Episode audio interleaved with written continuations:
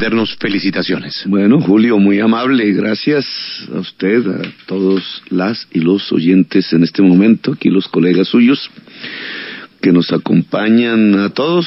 Eh, pues sí, es un triunfo. Es ah, como debemos comenzar la entrevista, pasar a segunda vuelta, indudablemente jugando en cancha inclinada y hacia arriba nos ha permitido ganar gracias a una convocatoria muy libre de ciudadanías que se expresaron casi 5 millones y que constituyen la cuota inicial para la victoria de un gobierno de la Colombia humana en las próximas elecciones.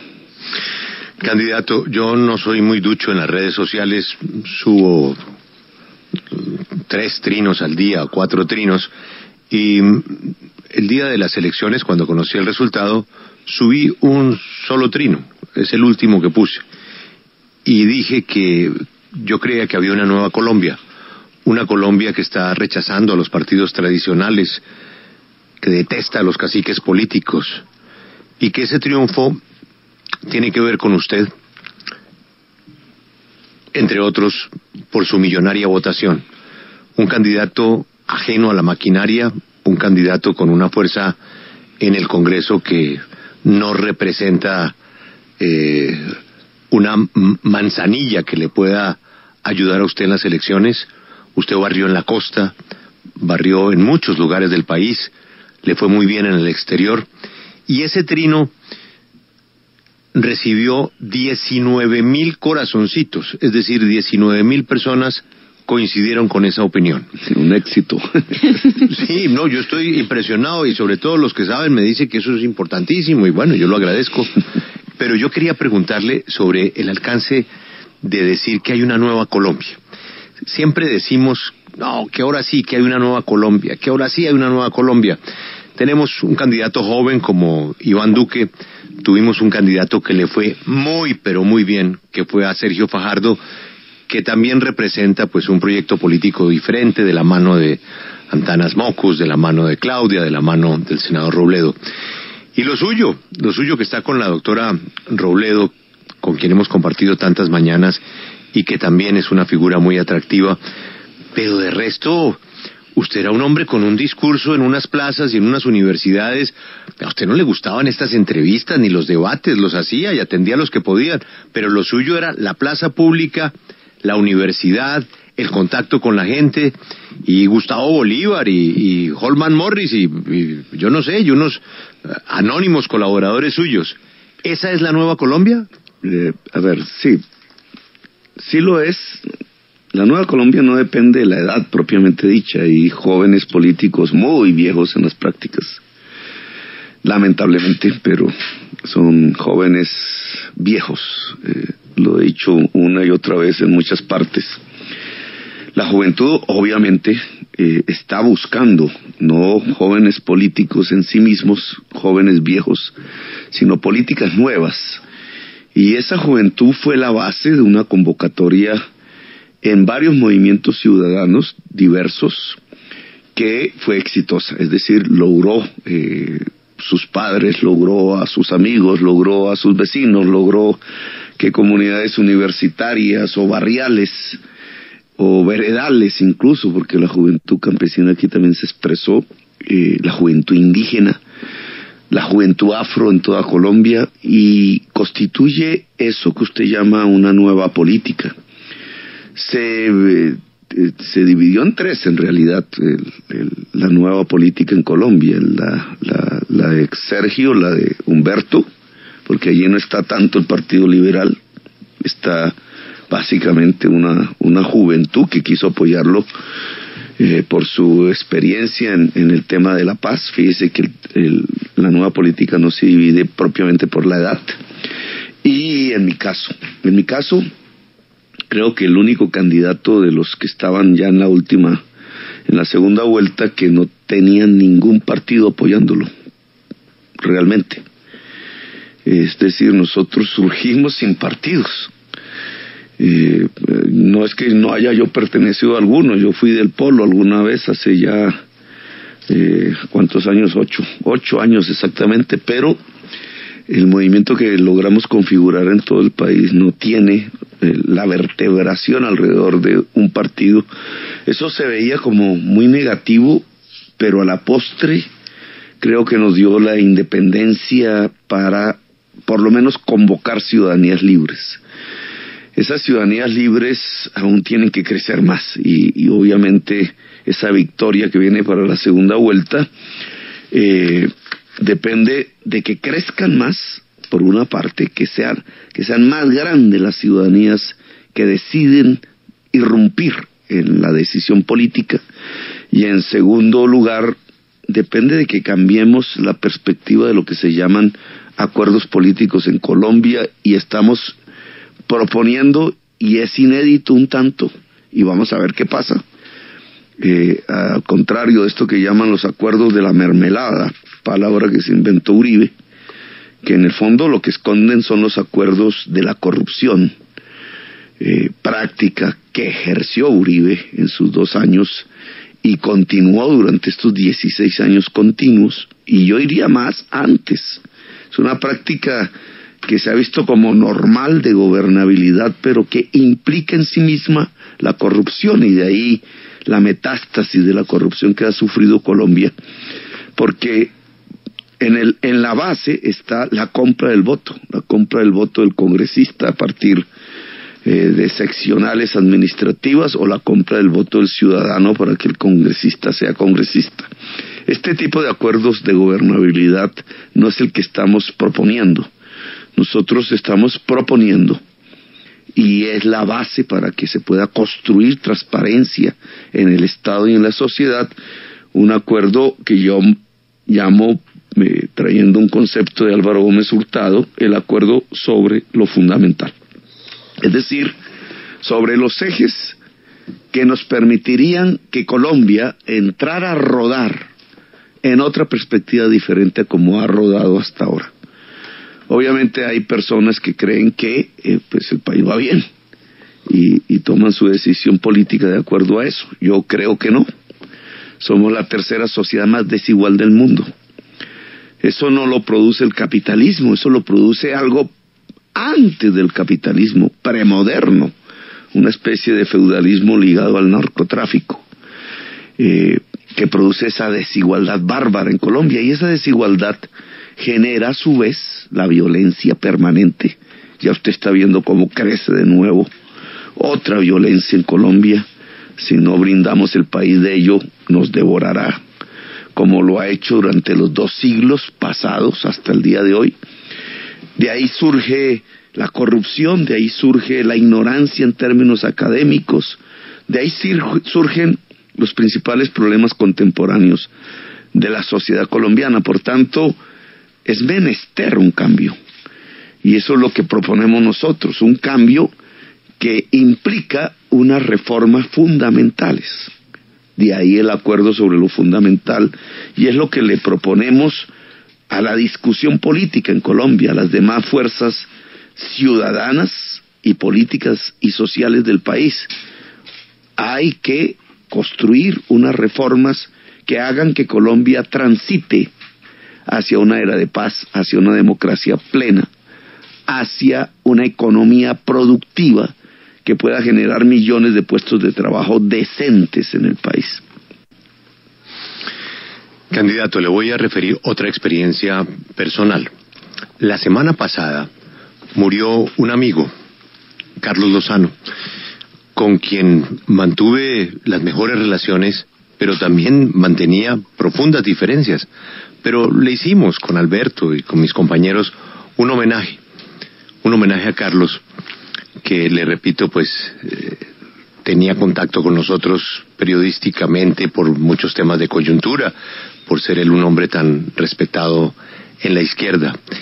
Y usted no se imagina las amenazas y los correos y lo que se inventaron y lo que me dijeron y mi mamá, bueno, y yo me quedé pensando, si esto me pasa por hacerle un obituario al director de Voz Proletaria, ¿qué le irá a pasar a Gustavo Petro el domingo en las elecciones con todas las vainas que le han dicho en Internet? A usted lo han acusado de todo en Internet. Y yo concluí después del resultado que la gente ya no es tonta. Es decir, que esas noticias falsas y que esos inventos que hicieron sobre usted durante toda la campaña no funcionaron. ¿No coincide usted que este fue otro golpe a las fake news? Pues sí, hay, ese es un proceso, ¿no? Eh, inédito, porque no existía esto hace 10 años. Estamos viviéndolo ahora. Eh, yo puse una, una condición en mi campaña al el equipo que hace la campaña, y es que abandonaran completamente la práctica que se ha vuelto tradicional en términos de estos últimos cinco años, un poco más, eso lo comenzó el DAS, para ponerlo con exactitud. El DAS desde el gobierno fue el primero en hacer fake news, eh, por orden de su presidente hace unos años, eh, cuando empezó la persecución.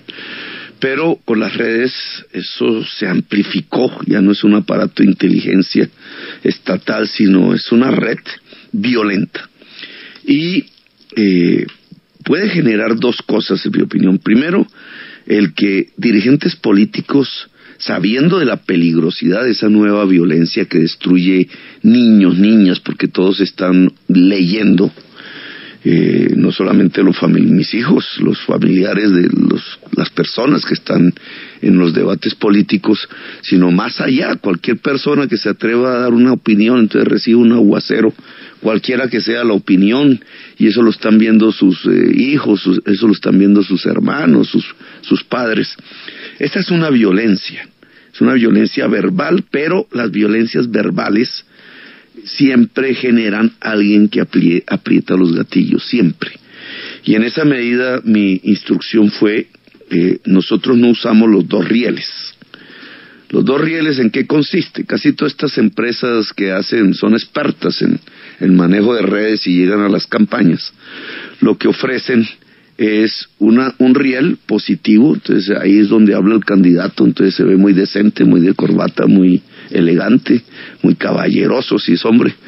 Eh, ahí no hay groserías, ahí no hay malas palabras. Y el segundo riel, que no lo maneja el candidato, no es el candidato el que habla, sino que le pagan, es pago. Y entonces es una serie de robos. Al principio son cosas los huevitos famosos del que hay en el Twitter, son robots que van repitiendo mensajes destructivos al, al contrincante. Yo dije, eso no va con nosotros, porque eso no es democrático. Nos vaya bien, nos vaya mal, por no usarlo, debe ser un principio. Nosotros no estamos aquí para destruir eh, candidatos rivales. El argumento lo ponemos y puede ser duro y podemos hablar del narcotráfico y de los vínculos de un político con el narcotráfico. Muchas veces lo, lo hice siete años en el Congreso, pero lo digo yo de frente y con la posibilidad de que esa persona se pueda defender y no a través de, de instrumentos de estos violentos anónimos Candidato Petro. Que destruyen, sí, dime. Sí, usted dice que ustedes llevan una sola línea y que no tienen esta, eh, estos contratos con estos robots y estas máquinas y estas fábricas de troles. Sin embargo, usted sí tiene que reconocer que muchos de sus seguidores que tienen eh, nombre y apellido y que ponen su cara y que tal vez no son robots, son supremamente agresivos y son supremamente ofensivos. Y cada cosa que se diga que esté en contra de lo que ustedes piensan o de lo que representa usted como candidato genera una cantidad de ataques a las personas que lo expresan a través de las redes sociales. Y creo que muchos periodistas, incluso, eh, por ejemplo, hace poco tuvo que cerrar eh, su cuenta una reina de belleza y así sucesivamente, porque muchos de sus seguidores son supremamente agresivos en las redes. ¿Usted qué les dice? Eh, sí, pero ya es otro tema, ¿no? Ya tiene que ver es con la temperatura política, lo que llaman otros la polarización, la misma situación que se va presentando, porque muchos de esos ataques son reacción a otros. Y no cualquier ciudadano tiene la madurez, digamos, de recibir un ataque y no responder de la misma manera, que es algo que intento enseñar. Es lo que yo llamo la política del amor que entre más virulento el ataque, cuando viene de persona real, no estamos hablando ya de estas máquinas de robots, eh, debe ser respondido con el argumento, sin necesidad de eh, responder de la misma manera. Eh, por ejemplo, la, la, persona que usted menciona, la reina, yo apoyé políticamente a su padre. que era candidato hace algún tiempo, no me acuerdo si era la alcaldía de Barranquilla o la gobernación de Atlántico. Eh, es un amigo mío. Eh, hace poco hablé con él. Eh, no, no, no necesariamente está coincidiendo políticamente conmigo en este momento. Él era del Partido Verde, creo yo. Pero, pero fíjase, digamos, con el padre tuvimos una colaboración política, un apoyo mío. No, fue al revés, fue mío tratando de que él pudiera gobernar, no nos fue bien, pero estábamos comenzando en ese momento todas estas rupturas en la política y nos enfrentábamos con las maquinarias tradicionales del Atlántico que son, eran poderosísimas. Y ahora pues la hija pues tiene obviamente toda la, toda la, libertad de, pensar de manera diferente, etcétera, y no merece eh, ataques por ello. O por lo menos una discusión argumental, eh, si se puede dar. Pero el clima de la política indudablemente se enrarece. Y es deber del dirigente político, este es un asunto diferente a esas máquinas que pagan con miles de millones de pesos para destruir al contrincante a partir de la calumnia. Aquí lo que es conveniente es que los seguidores y las seguidoras físicas o en redes de un dirigente político reciban del dirigente político el mensaje de que por muy agresivo que se torne el debate, la respuesta que debemos dar siempre debe ser el argumento, la amabilidad, y la palabra amable viene de la palabra amor. Son, son, son, están ligadas. Es la política del amor. Y la política del amor significa que la acción política y la discusión política debe elevarse al nivel de la razón sin perder la pasión, porque la pasión también es importante en las líderes políticas. Candidato Petro, usted ha propuesto un sinnúmero de cambios para el país que por supuesto llegan de la mano de reformas que tendrán que tramitarse en el Congreso. Pero en el caso de usted ser elegido, llegaría a encontrarse con un Congreso que está en la orilla opuesta en términos políticos a su manera de pensar. Es un eh, Congreso de la República que estará eh, ubicado más bien en la derecha o centroderecha, que de repente no va a ser tan favorable a las propuestas que surjan de su gobierno. ¿Cómo ganar gobernabilidad? ¿Cómo hacer para que el Congreso le dé vía libre a sus iniciativas o si no, qué se puede inventar usted para sacar adelante todo lo que propone si no tiene un Congreso que esté de su lado? Sí, pues, en general ningún gobernante elegido en Colombia ha tenido mayoría absoluta en el Congreso. Pero tiene la, unidad nacional, se inventa la mermelada. Bueno, ese entonces, ¿cuál es su salida? ¿Usted cómo logra pasar sus y tramitar en el Congreso sus ideas y sus propuestas si el Congreso no está de su lado? Ninguno de los candidatos, eh, hablemos de primera vuelta, eh, tenía mayoría. De hecho, Duque tampoco tiene mayoría en el Congreso eh, es minoría. La, elección del 11 de marzo no le dio al uribismo la mayoría del Congreso de la República. Al contrario, retrocedieron. Aún sumando el Partido Conservador, no son mayoría. Y el, y tampoco yo tengo ninguna mayoría allí porque ni siquiera venimos de un partido, hicimos una experiencia exitosa. Y el dato del 11 de marzo determinó que era como un preludio de lo que estamos ya viendo en esta, en esta campaña presidencial, determinó que la, la bancada con mayor fuerza en el Senado fuese la alternativa. No son partidos tradicionales, es el 27% del Senado. No es mayoría absoluta, es mayoría relativa, pero es una base suficiente para proponer lo que estoy proponiendo ahora, que no es un pacto construido a partir de la mermelada, que ahora sí, fíjese cómo el uribismo se mete de lleno en esa tarea, sino que es un pacto construido a partir del acuerdo sobre lo fundamental. Lo fundamental es la paz. Y la paz tiene dos versiones, la, la de la actual circunstancia, que son los acuerdos hechos, en mi opinión pequeños, en mi opinión eh, pues no generan eh, la posibilidad de que definitivamente se acaben las guerras en Colombia, por eso hay que hablar de una paz grande, que es lo que he venido proponiendo. La paz grande, como decía Jorge Eliezer Gaitán, y es la justicia social. Y entonces a esto ahora le dicen populismo, a esto ahora le dicen, bueno, son una serie de remoquetes, pero se nos olvidó que hace 70 años un hombre muy grande desde el punto de vista de su calibre político e intelectual y muy grande desde el punto de vista de la convocatoria popular que creyó en eso mayoritariamente, dijo que la paz es la justicia social. Y la justicia social son reformas, son reformas que tienen que ver con la sociedad, no con los guerrilleros o con los militares. Son reformas que tienen que ver con la educación, con la salud, que tienen que ver con las condiciones para poder trabajar en la propia Colombia, que tienen que ver con esto de desmontar la desigualdad social. Lo contrario de desigualdad social es justicia social. Y estas reformas hay que ponerlas en el Congreso. Entonces, ¿cómo se logra que una mayoría las apruebe? Se logra si hay un acuerdo sobre lo fundamental, no sobre qué puestico va a recibir el tío de tu hija, de no sé qué, qué puesticos te van a dar para que tengas un cupo de contratación y que va a terminar robándose, como ha pasado en Colombia, sino qué partidos y movimientos políticos, basándonos en que ya un 27% del Senado está bajo estas tesis, quiere estas tesis, qué movimientos y políticos y fuerzas quieren las reformas que nos permitan vivir en paz en Colombia.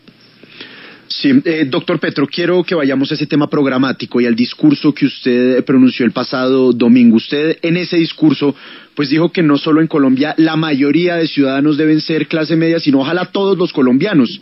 Y esto obviamente implica acabar con los pobres, pero también implica acabar con los ricos. ¿Cómo se hace eso? No, mira, cuando un instrumento fundamental es la educación, el saber. En mi discurso hablamos del saber porque los saberes no solamente se dan a través de la, del sistema educativo tradicional, hay formas de irradiación del saber. Pero usted nunca, si una persona sabe hoy, digamos, ha tenido la oportunidad de estudiar y ha hecho sus, sus títulos de posgrado, usted para que el resto sepa, no le quita el saber a esa persona. El saber es elástico, el saber no es una distribución de un activo finito, al contrario, es ilimitado. Y este es el principal factor de la producción que nos permite construir una clase media mayoritaria. El concepto no tiene que ver con que se acaban los ricos. De hecho, explícitamente en todos mis discursos digo, nosotros no vinimos aquí para empobrecer ricos, vinimos aquí para enriquecer pobres, que es el camino de disminuir la desigualdad social. Si la pobreza se supera, es condición sine qua non, no única, pero sí determinante para disminuir la desigualdad social. Y si usted saca una persona de la pobreza, en Bogotá, cifra que no se publica mucho en los medios de comunicación y ha deformado la visión de una parte de la ciudadanía sobre lo que fue mi ejecución en la alcaldía de Bogotá, nosotros en cuatro años redujimos a la tercera parte la pobreza. 500 mil personas de la ciudad de Bogotá que estaban en condición de pobreza, de acuerdo a las estadísticas del DANE, dejaron de ser pobres, es decir, pasaron a ser clase media. Usted lo ve visualmente en Engativá, en Fontibón, en la misma ciudad Bolívar, ya usted ve los multifamiliares, cuando esas eran casas de techo de paro y había que entrar con botas para poder caminar por las calles. Hay un mejoramiento sustancial y eso es lo que físicamente muestra cómo una sociedad se vuelve sociedad de clase media. La ciudad de Bogotá hoy es, a pesar de los datos malos de los dos últimos años, es una sociedad de clase media. Bucaramanga es una ciudad de clase media, pero son islas hoy en toda Colombia. El resto de Colombia ya no tiene esa misma eh, posibilidad. Se trata de que Colombia sea una sociedad de clase media. Si usted lo mide, mide en concreto en el mundo rural cómo se construye una clase media, no hay otro camino. A diferencia de lo que propone Duque, que es volver el campesino jornalero, peón, la visión tradicional del gran propietario de tierras. No, es que el campesino se vuelva un granjero, que tenga la tierra suficiente y la fertilidad suficiente y el agua y el saber y la educación y el crédito y las redes informáticas y la ayuda del Estado para que sus ingresos le permitan ser una familia de clase media y no como hoy ocurre en el 80% de los casos, una persona de escasos recursos llevada casi a la miseria, que es, entre otras cosas, siendo víctima de la violencia, es uno de los escenarios que construyen las violencias continuas de Colombia y parte del narcotráfico. Cuando usted ve entonces este ejemplo concreto, claro, usted dirá, el saber, sí, el saber se entrega al campesino sin quitarle el saber a nadie. El crédito se puede entregar al campesino y realmente no se le quita el crédito a nadie para hacerlo.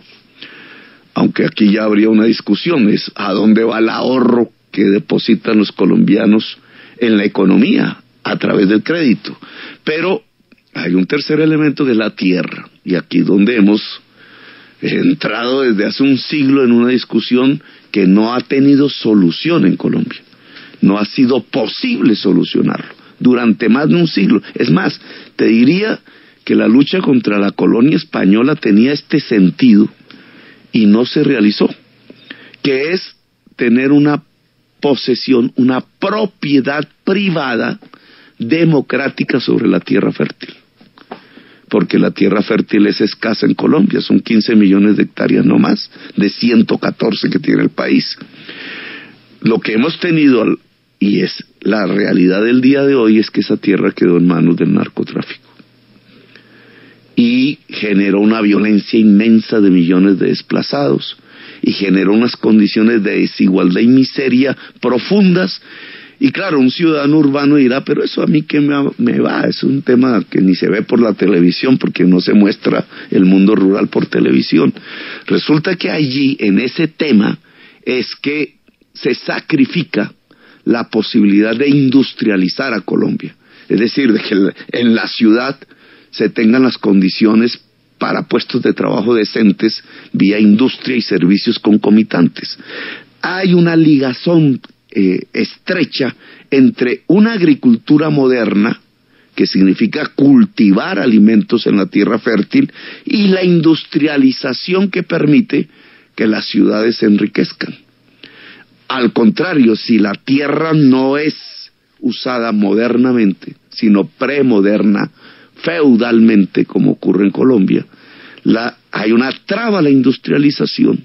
Y es por eso que usted ve en las ciudades que la mayoría de la gente está en el rebusque, en condiciones por debajo del salario mínimo, porque la mayoría del pueblo colombiano no recibe salario, recibe ingresos de rebusque.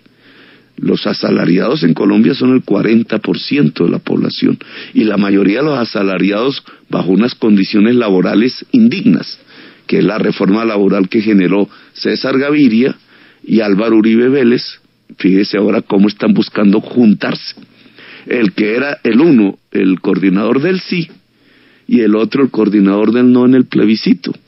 Una división ficticia, cuando en realidad defendían el mismo proyecto económico en Colombia, que tiene su eh, concreción en las reformas laborales que le quitaron dignidad a las personas que están asalariadas a partir de estos contratos de prestación de servicio que llamamos contratos basura. Pero el 60% de la población ni siquiera tiene eso. Está en el rebusque permanente. Allí ligazones con las mafias a través del gota a gota, que son unos créditos al 20% mensual cobrados con revólver sobre millones de personas. Allí las condiciones de miseria, de pobreza que hay en el país. Entonces, si hay un problema fundamental en que la agricultura no se da en la tierra y eso impide la industria, pues tenemos un camino de reforma en la economía colombiana. Y es que la tierra produzca y por eso la importancia de una clase media rural transformando al campesino en granjero empresario y, se puede, lo ha hecho Estados Unidos, lo ha hecho el Canadá, lo ha hecho Nueva Zelanda, lo ha hecho toda la Europa, lo ha hecho los chinos incluso, y eso es parte, los coreanos, los japoneses, y es por eso que ellos se han industrializado. ¿Por qué no lo puede hacer Colombia? Eso es parte de lo que yo llamo el acuerdo sobre lo fundamental.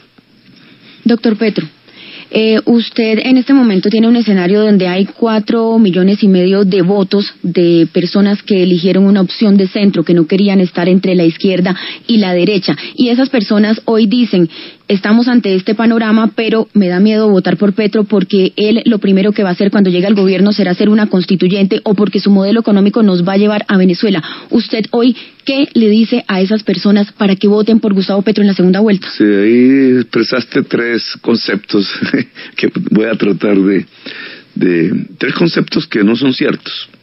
Por ejemplo, lo que estoy proponiendo es un programa de izquierda. Yo he sido de izquierda, no, no, no no me arrepiento de eso, porque no voy aquí a ser como el camaleón politiquero que se viste de color dependiendo del contexto, no. Pero lo que estoy proponiendo no es un programa de izquierda, y lo hago racionalmente. ¿Por qué? Porque en este momento se trata de ver cómo se desarrolla el capitalismo. Es que el problema de Colombia es que no se ha desarrollado el capitalismo. Cuando hablo del tema de la tierra, pues estoy hablando de eso una clase media rural que es socialista. No, una clase media rural es de propietarios privados sobre tierras, no en grandes extensiones como el feudalismo, que pueden hacerla producir y lo producen bajo métodos de iniciativa privada y, mercantiles. En esa medida lo que estaríamos eh, proponiendo, y fíjate que era una discusión vieja, a veces me gusta hablar de academia y de, me, a veces me pierdo por ahí, pero es precisamente proponer el desarrollo del capitalismo es no caer en el populismo.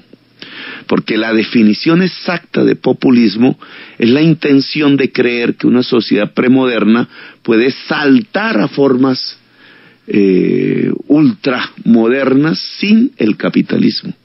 A eso era que se le llamaba populismo antes de que la palabra fuera conocida en, Colombia.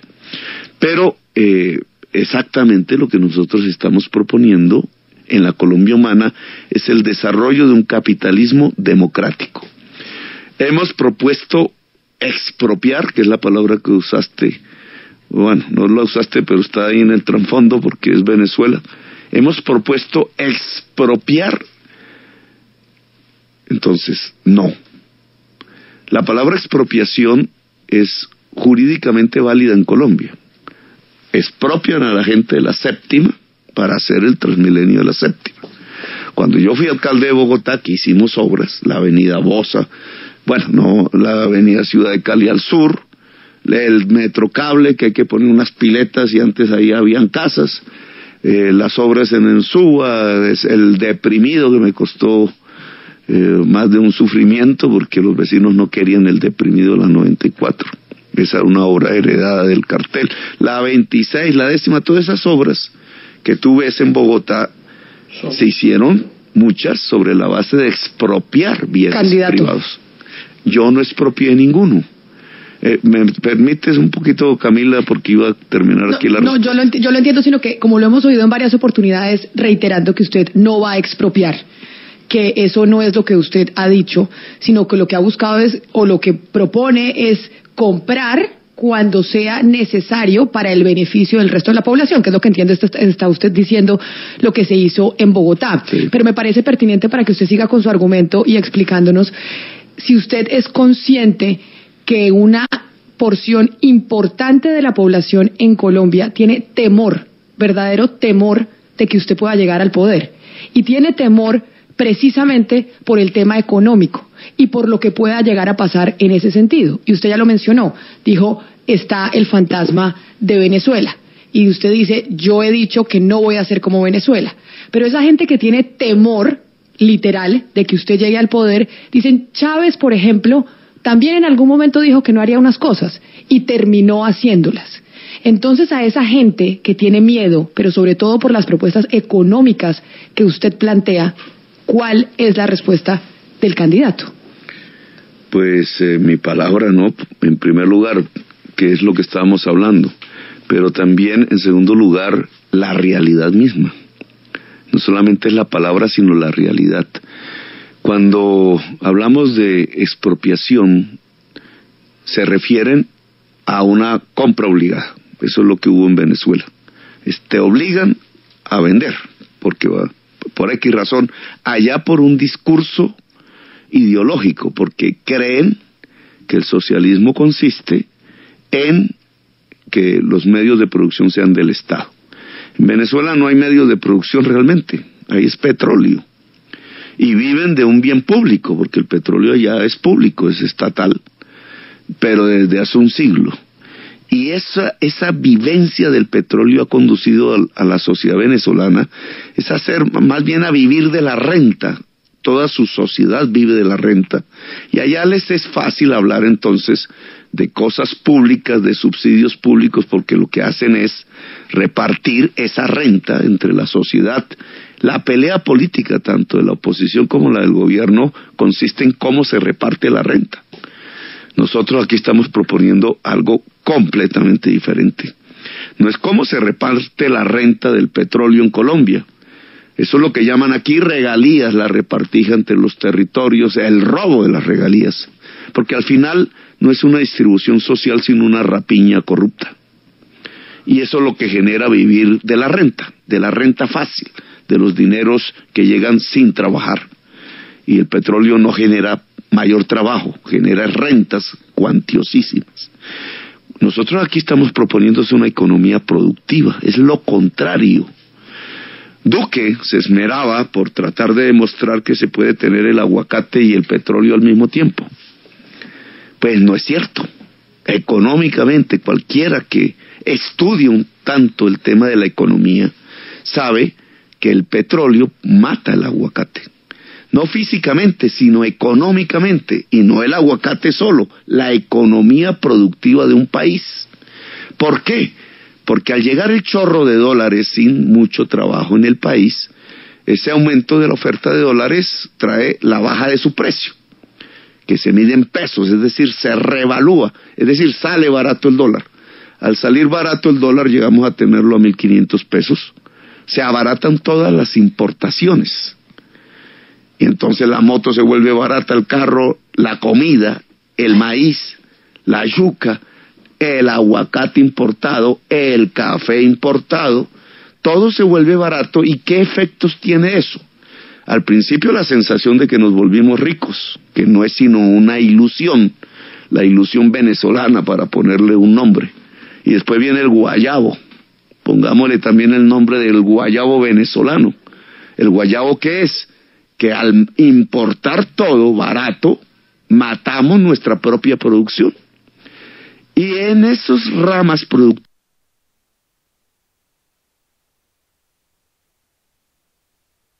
en el café hay un solo en el café hay un millón y medio de puestos de trabajo solo en el café mientras que en todo el petróleo y el carbón juntos en Colombia hay 300 mil puestos de trabajo cuando exportamos petróleo vamos matando el café y hacemos el peor negocio, no solamente el café, sino el aguacate, el maíz, el arroz, la yuca, pero además el puesto de confecciones de la señora, la manufactura, la industria la ciudad. Y vamos por un camino para convertirnos en rentistas del Estado, que es el camino de Venezuela. Cuando yo digo desliguémonos del petróleo, desliguémonos porque es obligatorio del carbón, porque se acabaron las reservas, porque el mundo va a dejar de comprar carbón y ya lo está haciendo, y más bien acometamos la tarea de la producción, lo que estoy diciendo es, otorguémosle a millones de colombianos y colombianas iniciativa privada. La iniciativa privada no solamente son las ganas de hacer algo, sino que pueda de esas ganas hacerlo con unos instrumentos, los instrumentos de la producción, los instrumentos del trabajo. Esos instrumentos son créditos, esos instrumentos se llaman educación. En el caso del agro, esos instrumentos se llaman tierra y agua. Esos instrumentos se llaman energías limpias.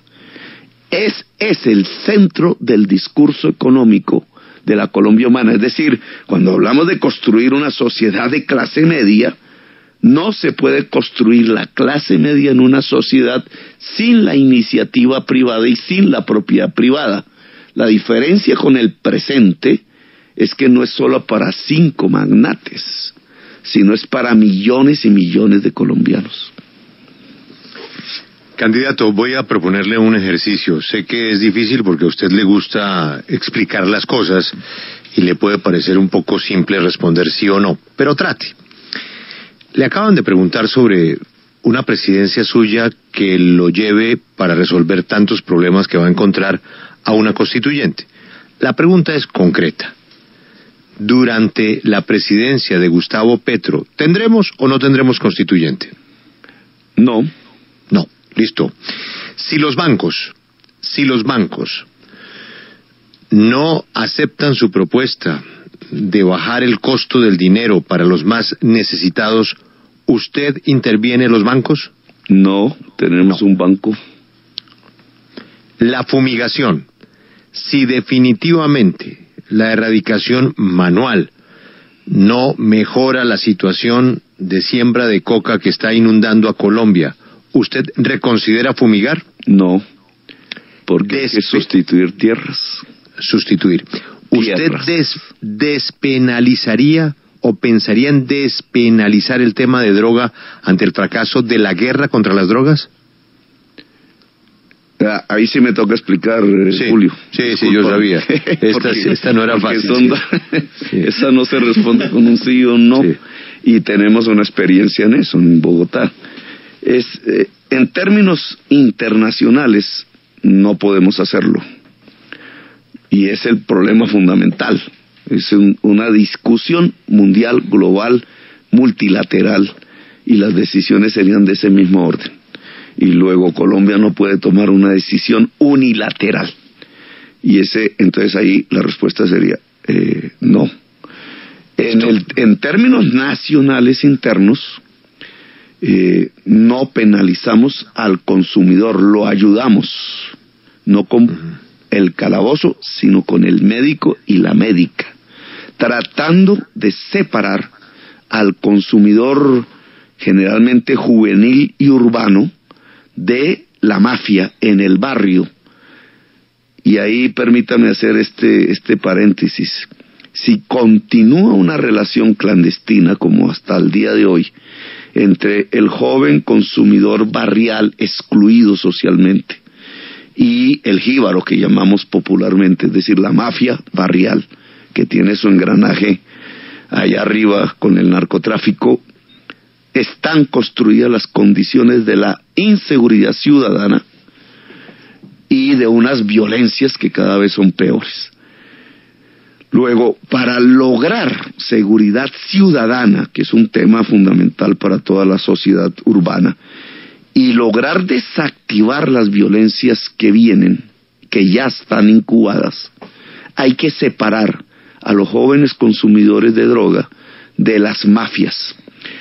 Y, y lo explico. Ya en algunas ciudades de Colombia estas mafias se están organizando a partir del consumo juvenil organizaciones armadas de alto poder de fuego, que se enfrentan unas con otras por territorio, pero que pueden destruir completamente la tranquilidad en una sociedad urbana, en una ciudad de Colombia. Por tanto, es esencial mirar esto sin hipocresía. El objetivo de mi política antidrogas es disminuir el daño individual, el, personal de la persona que consume, el social, el del entorno, el de la sociedad toda, el de la democracia. Disminuir el daño implica necesariamente los instrumentos concretos que separen al joven consumidor de drogas barrial de la mafia barrial. Y ese es un punto sustancial. En eso trabajamos en mi alcaldía con relativo éxito. Pero hay que verlo ya a escala nacional si llegó a ser presidente, cómo lo logramos en Medellín, que es fundamental, cómo lo logramos en Cali, que es fundamental para disminuir la violencia, cómo lo logramos en todo el litoral pacífico, y allá el problema es todavía mucho más complejo, cómo lo logramos en el conjunto de la sociedad colombiana.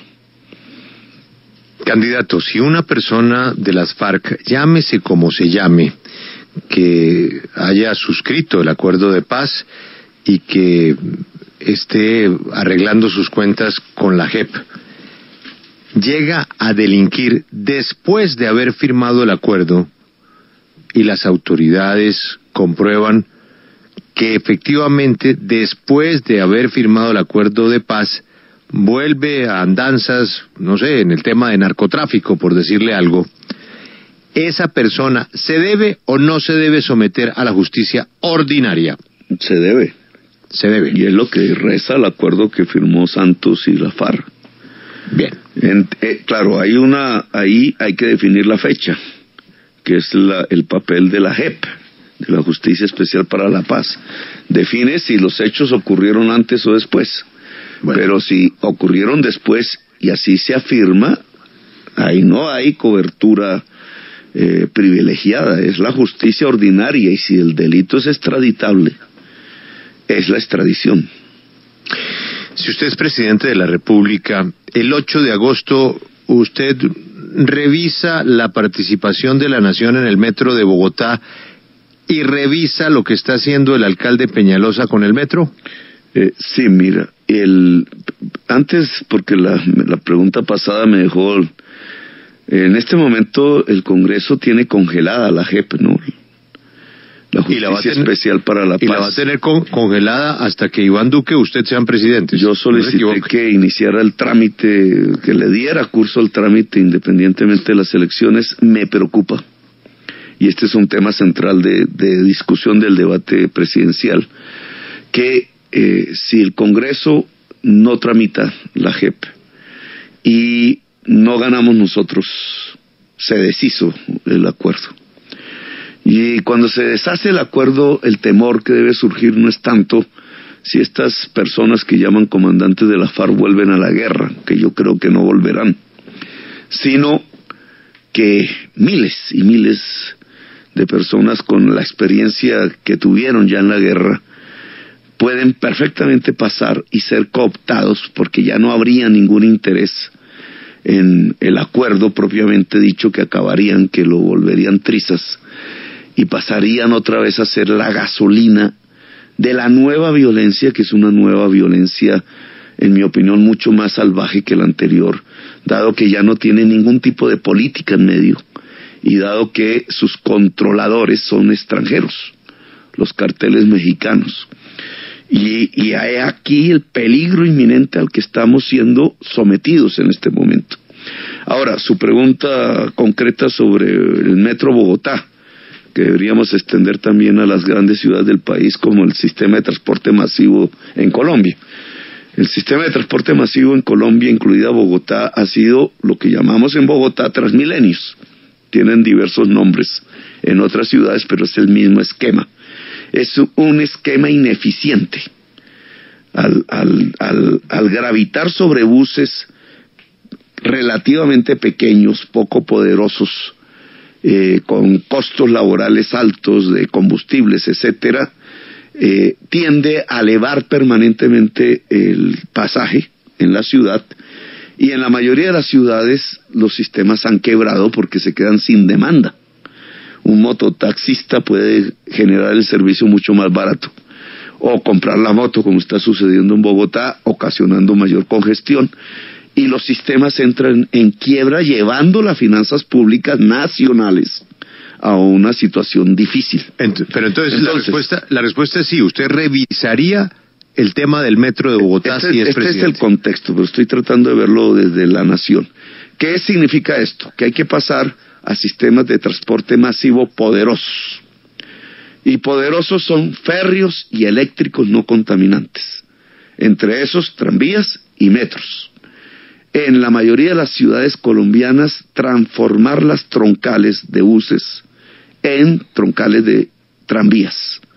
Nos garantiza mejorar el aire sustancialmente y disminuir los costos de operación para disminuir las tarifas de transporte y hacer más conviviales las ciudades. En Bogotá, en concreto, por el tamaño de la ciudad, el sistema de transporte eficaz se llama una red es decir, varias líneas de metro subterráneo, como cualquier otra ciudad moderna del mundo.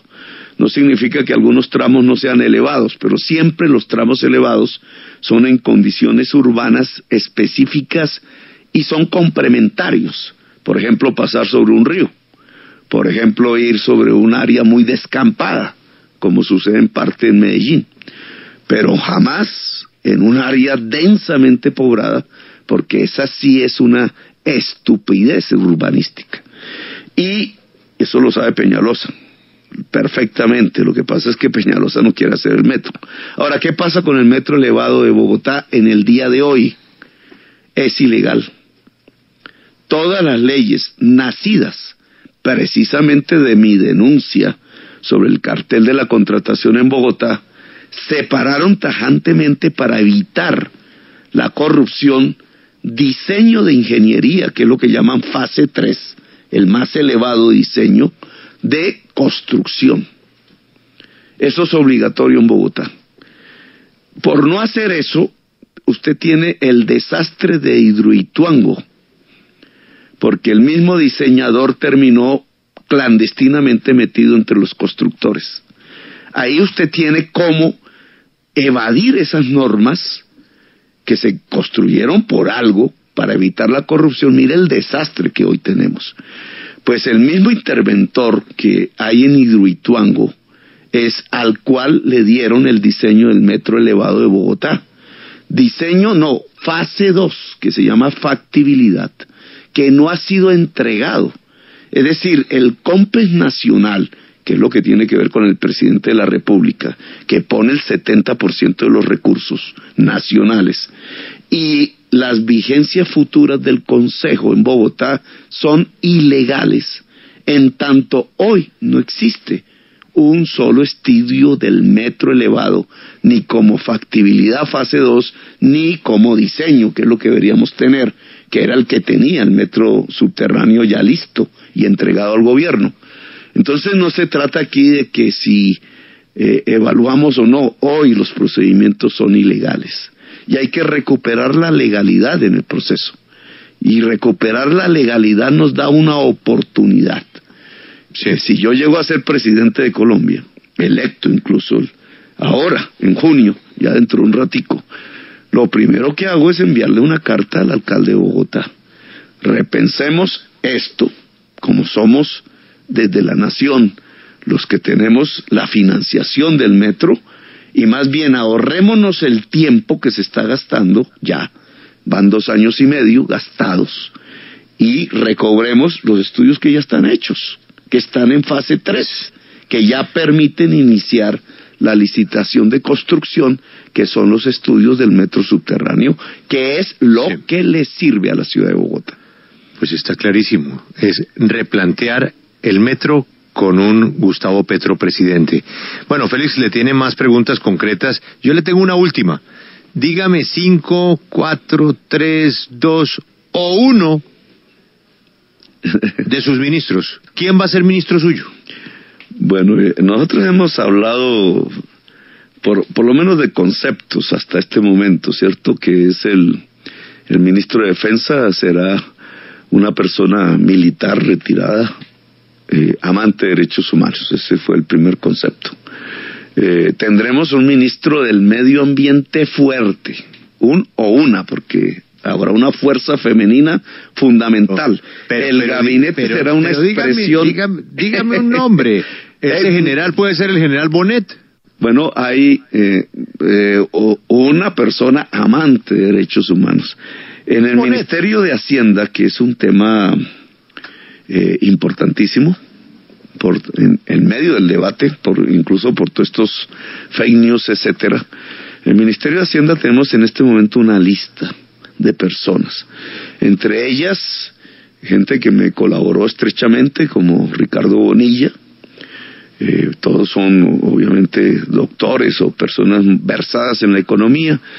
Eh, a mí me gustaría, lo dije públicamente en otra oportunidad, personas como Mauricio Cabrera, personas como José Antonio Campo, personas eh, como Perry, hablé de Salomón Calmanovis, me dijo que ya tenía muchos años, pero respeto eso.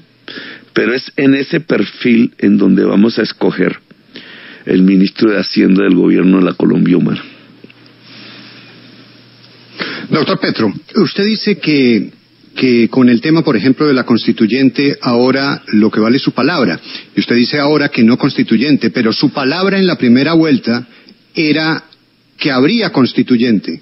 Entonces, ¿cuál es la palabra que vale? ¿La del Petro de la primera vuelta que decía que había que hacer constituyente o la del Petro que ahora para segunda dice que no hay que hacer constituyente? Porque, entre otras cosas, uno de los recuerdos nítidos eh, que se tiene de Hugo Chávez es que la primera vez que tomó juramento dijo que lo hacía sobre la moribunda constitución de Venezuela. Sí, la partitura de las aguas no está en la primera vuelta, está en el 11 de marzo. Esa fecha es la de las elecciones de Congreso de la República. El 11 de marzo, antes del 11 de marzo, con el Congreso actual, yo dije y afirmé y no me no creo equivocarme, un Congreso así no hace las reformas. De hecho, no ha hecho las reformas. Mire que algo tan fundamental como la JEP, eh, que está obligado por, por los acuerdos, etcétera, no lo ha hecho. La reforma de la justicia se quedó en veremos, nunca se hizo. La reforma a la política jamás, y muchísimo menos temas como la reforma a la salud, eh, que me parece sustancial. Poder vivir en Colombia implica una reforma al sistema de salud que tenemos o a la de educación. Es decir, las grandes reformas que necesita Colombia no fueron hechas por el Congreso y antes del 11 de marzo, cualquiera, no solamente yo, muchas fuerzas políticas hablamos de entonces la necesidad de pasar al máximo poder de la sociedad que es su poder constituyente. El 11 de marzo sucedió una experiencia electoral que ya eh, predecía cosas muchísimo mejores para el futuro. Ya no quedó elegida como mayoría en el Senado de la República las fuerzas de las maquinarias tradicionales. Y ese es un cambio al cual hay que atender. Yo no lo preveí, no creí que iba a pasar pensé que iban a ganar las mismas maquinarias de siempre. Lo cierto es que el 27% del Senado de la República, que es la bancada más grande, eh, no es ni uribista, ni es de cambio, ni es liberal, ni es conservadora, es de fuerzas alternativas, nuevas, ciudadanas. Y en esa medida abre una oportunidad que yo quiero dar eh, si soy presidente, es que el Congreso que se instala el 20 de julio eh, es un Congreso que políticamente es diferente al que tenemos y tiene una oportunidad y es que podría hacer las reformas por vía de la ley o de la reforma constitucional. Es decir, la posibilidad de un bloque mayoritario progresista, que es lo que yo llamo el acuerdo sobre lo fundamental está en la realidad hoy elegida. Se puede.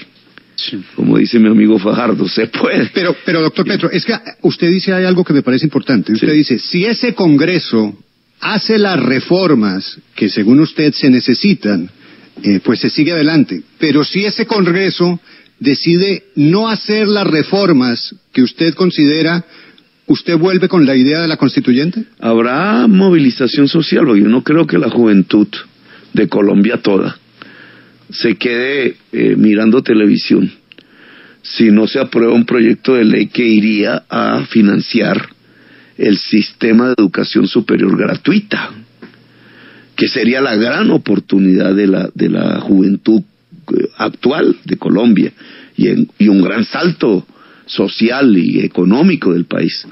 O, por ejemplo, eh, la reforma al sistema de salud Usted sabe lo que pasa. Cierran hospitales, mueren niños de hambre, muere gente esperando la cita, innecesariamente.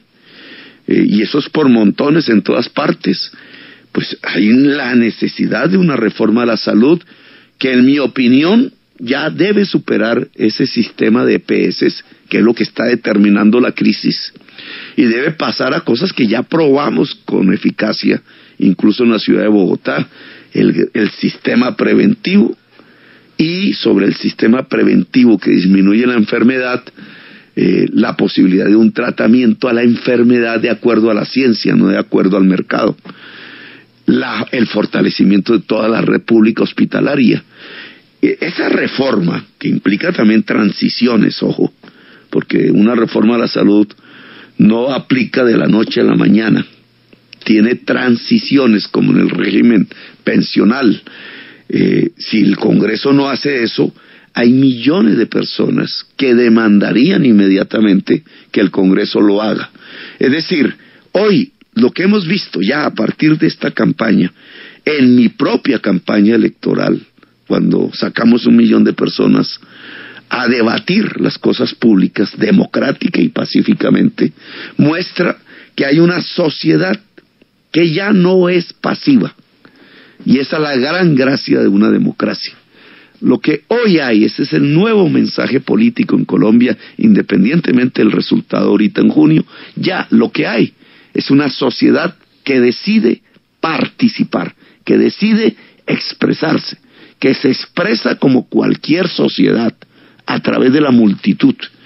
Y esa multitud de ciudadanías que demandan reformas tienen que ser escuchadas por un Congreso que además es nuevo desde el punto de vista de la política. Yo la verdad creo que entre, en esta dinámica, si la sociedad quiere dar un paso hacia adelante y no un paso hacia atrás, que también lo puede dar, podemos volver a la constitución del 86 y podemos volver incluso a la Inquisición.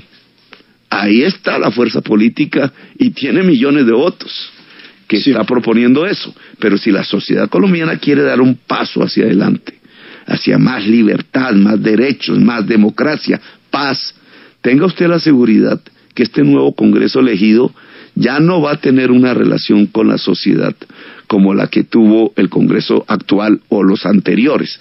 Ya no son clientelas que se llevan como rebaños a las urnas. Aquí hay ciudadanías libres, convocadas que están listas para que las reformas se puedan producir. Doctor Petro, quiero devolverme una de las respuestas que usted dio a propósito del metro de Bogotá. Usted dijo pues que el eh, metro de Peñalosa es ilegal, que el eh, gobierno nacional es el que desembolsa los recursos, entonces palabras más, palabras menos, que usted eh, estaría dispuesto, digamos, a que se revisara todo este tema del metro de Bogotá. Pero aquí lo que es un hecho. El alcalde de Bogotá es Enrique Peñalosa él considera que ese metro no es ilegal, al igual que el gobierno nacional que está a punto de desembolsar los recursos para que se haga esa obra. Por eso eh, me surge la siguiente inquietud. ¿Cómo va a ser su relación y cómo va a permitir usted la autonomía de las regiones si en una respuesta anterior entendimos que si no se hace su metro, pues no se hace metro en Bogotá? Primero, el metro no es el mío. Y ese tipo de forma de hacer la pregunta siempre induce pues a, a cierta perversidad, con respeto se lo digo. Metro de Bogotá no es mi metro. Los estudios del metro subterráneo fueron hechos con dinero público, no con mi dinero. Si fuera con mi dinero, que además, pues, pero digamos, en el supuesto caso de que Petro tuviera 65 mil millones de pesos y hubiera pagado los estudios, pues claro, los estudios son míos. Y usted podría con mucha certeza decir el metro suyo, pero no, el metro se pagó con dineros públicos de la ciudad de Bogotá se pagó los estudios y están bien hechos. Tuvieron loas internacionales avalados por el Banco Mundial, que es uno de los que pueden prestar la plata. Y en esa medida, digamos, no es mi metro, es el metro de Bogotá. mira los resultados electorales de Bogotá, no fui mayoría. Si, medimos las dos últimas elecciones, la de Peñalosa, pues uno podrá decir es que no sabía, no sé qué, pero la realidad, y, eso fue lo que me contestó el ministro de Hacienda actual cuando era yo todavía alcalde en los últimos meses, me dijo, mira, la ciudad de Bogotá decidió a través de las elecciones que el metro subterráneo no va. Y ahí suspendió el proceso, que ya estaba en fase de estructurar la licitación para construir. Yo quedé pálido ahí, yo con, con esa carta, a mí me dio esas cosas que le dan a uno dentro. tristeza, fue otra vez. O sea, frenar por una decisión, pero digamos había un argumento. el voto eh, ciudadano en Bogotá al elegir a Peñalosa determinó que el metro subterráneo no va. Ese fue el argumento del ministro de Hacienda. Después viene esta elección, digamos, no, no es propiamente, pero eh, me saca cien mil votos de distancia Fajardo, ¿cierto? Yo saco un millón cien, mucho más que cuando me eligieron alcalde, pero él saca millón doscientos. Y Fajardo públicamente dijo, yo no quiero metro subterráneo, yo quiero el metro de Peñalosa. Pues uno podría entender que por ahora la mayoría de la ciudadanía bogotana tampoco le dio fuerza, legitimidad electoral al metro subterráneo.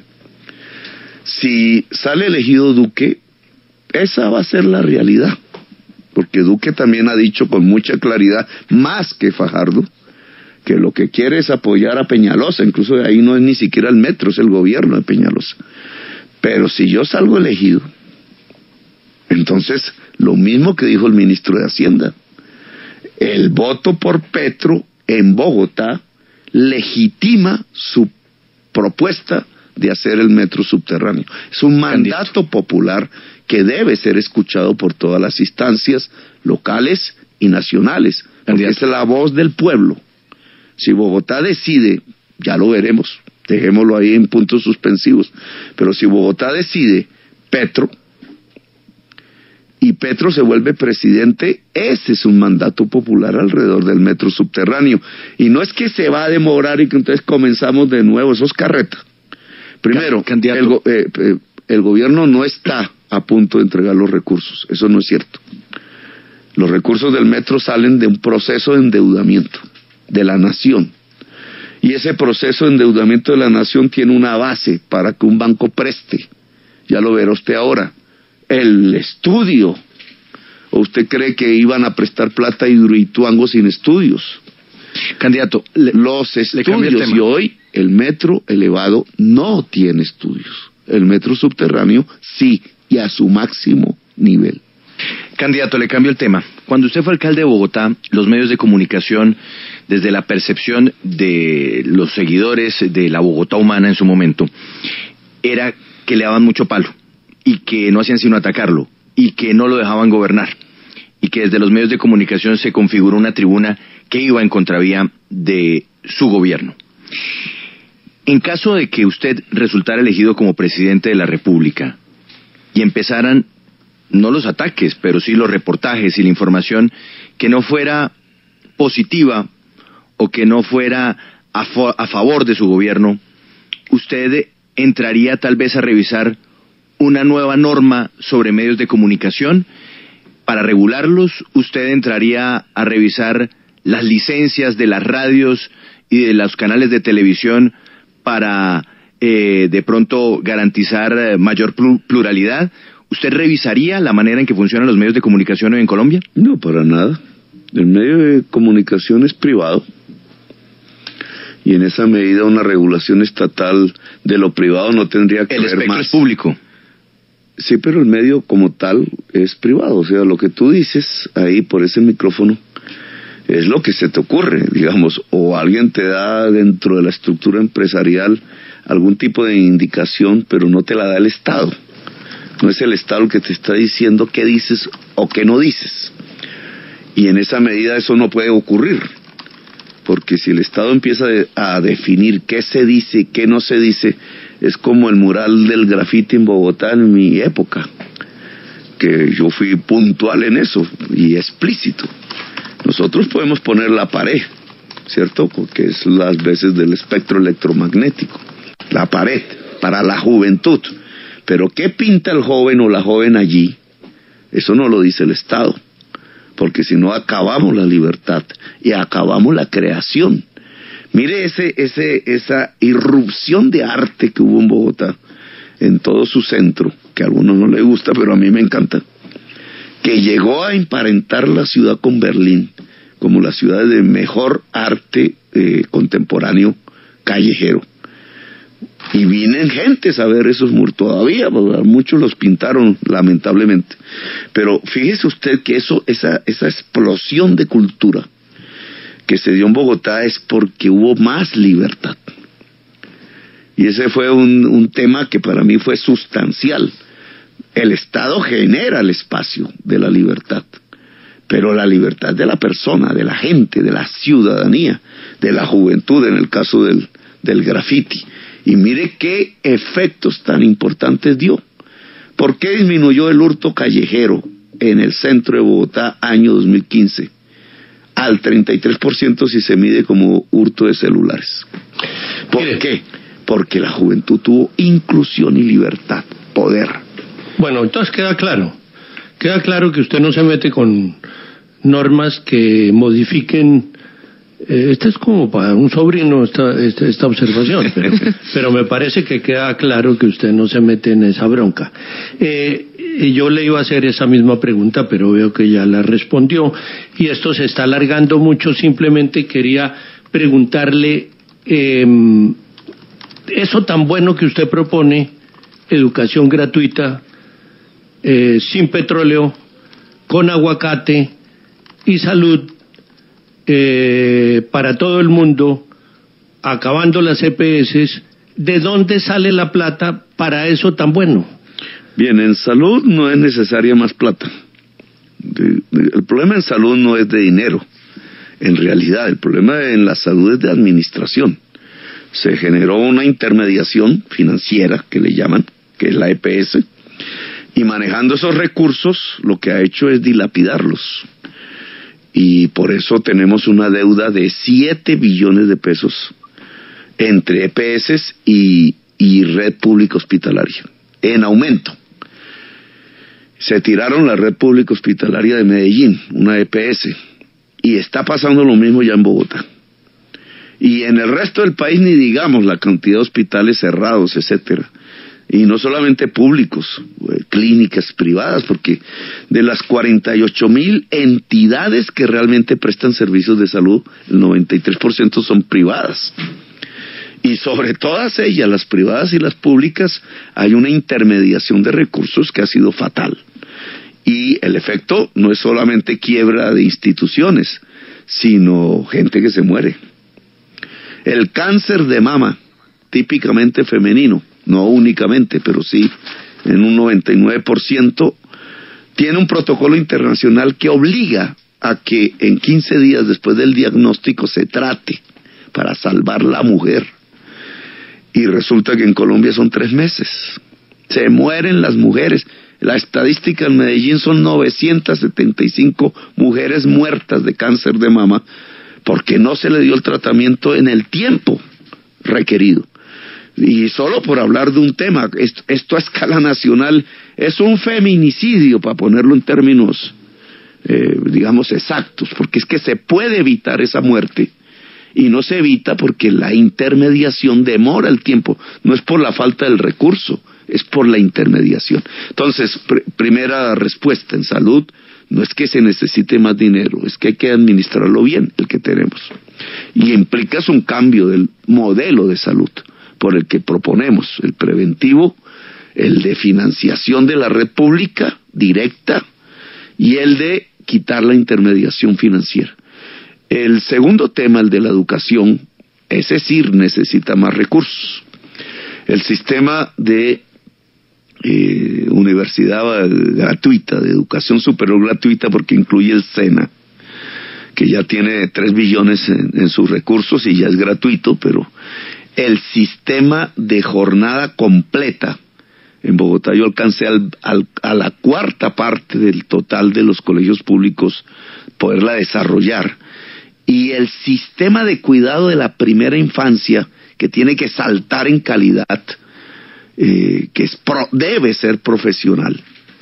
Y esto es fundamental si una nación se quiere construir el, cuidado profesional integral de los niños entre 0 y 5 años en toda parte del territorio nacional.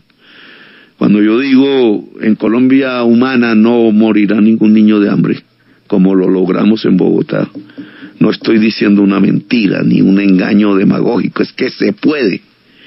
Pero eso implica recursos, implica priorizar el presupuesto en la educación, incluida la atención en la primera infancia. ¿Cuánto es eso? Lo que hemos evaluado es un incremento en 14 billones de pesos anuales, que es progresivo. Al cuarto año debemos alcanzar esa cifra en pesos de hoy, sobre lo que actualmente está presupuestado, que son cerca de 36 billones de pesos.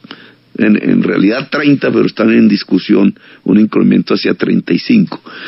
Ese, ese incremento, ¿cómo lo financiamos? Lo que yo he propuesto es financiarlo a partir de quitar los gastos no prioritarios. Pero hay una reforma que me parece sustancial y nos garantiza los recursos, la reforma pensional. Si cambiamos el sistema actual que hace competir colpensiones con los fondos privados, y Colpensiones se lleva la peor parte porque le paga un millón y medio de pensionados con recursos del Estado, 13 billones, mientras en los fondos privados va la plata, va la mayoría de los cotizantes, pero no pagan pensiones. Si nosotros fusionamos los dos sistemas, los volvemos complementarios, de tal manera que cualquier trabajador de Colombia, incluido el presidente de la República, cotiza colpensiones y dependiendo de su salario a un fondo privado después, entonces los 13 billones que hoy gasta el Estado dejan de gastarse. Y tenemos la plata para financiar el presupuesto de la educación pública gratuita a escala de educación superior y el sistema de cuidado de la primera infancia en Colombia. Y todavía no ha hablado de la reforma tributaria, que podría garantizar otros recursos. Sí. Candidato Petro, muchas gracias por su tiempo. Yo le tengo dos inquietudes finales para medir un poco su capacidad de reconocer errores. Todos cometemos errores y es importante que los colombianos sepan que el presidente de la República, Gustavo Petro, de ganar la segunda vuelta, pues también comete errores, pero tiene la capacidad de reconocerlo. ¿A usted no le pareció? Le voy a poner dos ejemplos. ¿A usted no le pareció un error hoy, ya mirando los hechos, haber subestimado el trabajo de la registraduría, que en tres horas pues ya tenía el trabajo perfectamente actualizado para todos los colombianos y sobre el cual pues hasta la misión de observación internacional reconoció su profesionalismo. ¿No le parece que se anticipó a esa crítica? Eh, a ver, la crítica que hicimos fue eh, que el software no ha sido auditado. Es decir, el, programa que está detrás de los computadores de conteo. No, pero usted usted transmitió que se iban a robar las elecciones. No, no, no, ojo. Yo dije perfectamente, no hay auditoría externa, la solicitamos en su momento. pero mire, para, resumir, reconozca que salió bien la vaina. Lo que salió, lo que salió, digamos, mal, en mi opinión, es haber hecho un énfasis en eso. Bien. Nos permitió prevenir, pero digamos, prevenir, hay ciertos casos anómalos, pero digamos, lo que es malo no es que hayamos dicho que no, eh, no, no, tiene, no atiene hasta el día de hoy auditoría. No se mueve la registraduría en cumplir el fallo del Consejo de Estado. Y eso es una falta de garantía. Pero lo que sí es una falla no es haber dicho eso, que es la verdad, además, es la verdad al día de hoy, sino eh, haber generado cierta sensación de que ya, el siguiente domingo que era, eh, iba a haber un fraude masivo. lo, está lo está reconociendo, me parece que eso es válido. Sí, me parece que eso es válido. Y lo último, ¿Usted no cree que le dé una disculpa a Vicky Dávila por haberla dejado metida el viernes con su debate que anunció durante 15 días? Sí, sí, ahí fue esa noche anterior.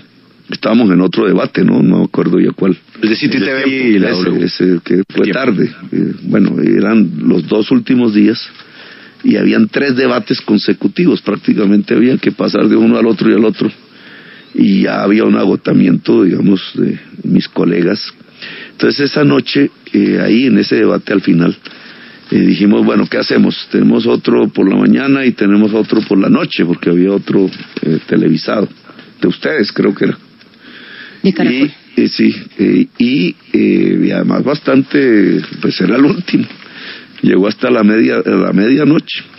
Y entonces ahí dijimos, no, pues hagamos, nos toca hacer una cosa, nos toca suspender uno ¿Cuál es el, el, error? Y es que, claro, como salimos como a las 11, yo no me acuerdo qué, qué hora, no avisamos ni a Fajardo, que no estaba ahí, ni a, ni a, y, creo que le fue bien por no avisarle, y a, eh, y a Vicky, que era obviamente la persona que, que tenía pues la, y eso fue, eso quedó mal, eso fue una, ¿cómo se llamará eso?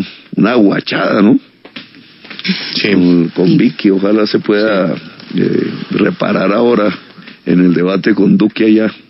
Y sí, claro que sí. Ojalá, ojalá. Ella votó por Fajardo, así que casi que me deja por fuera.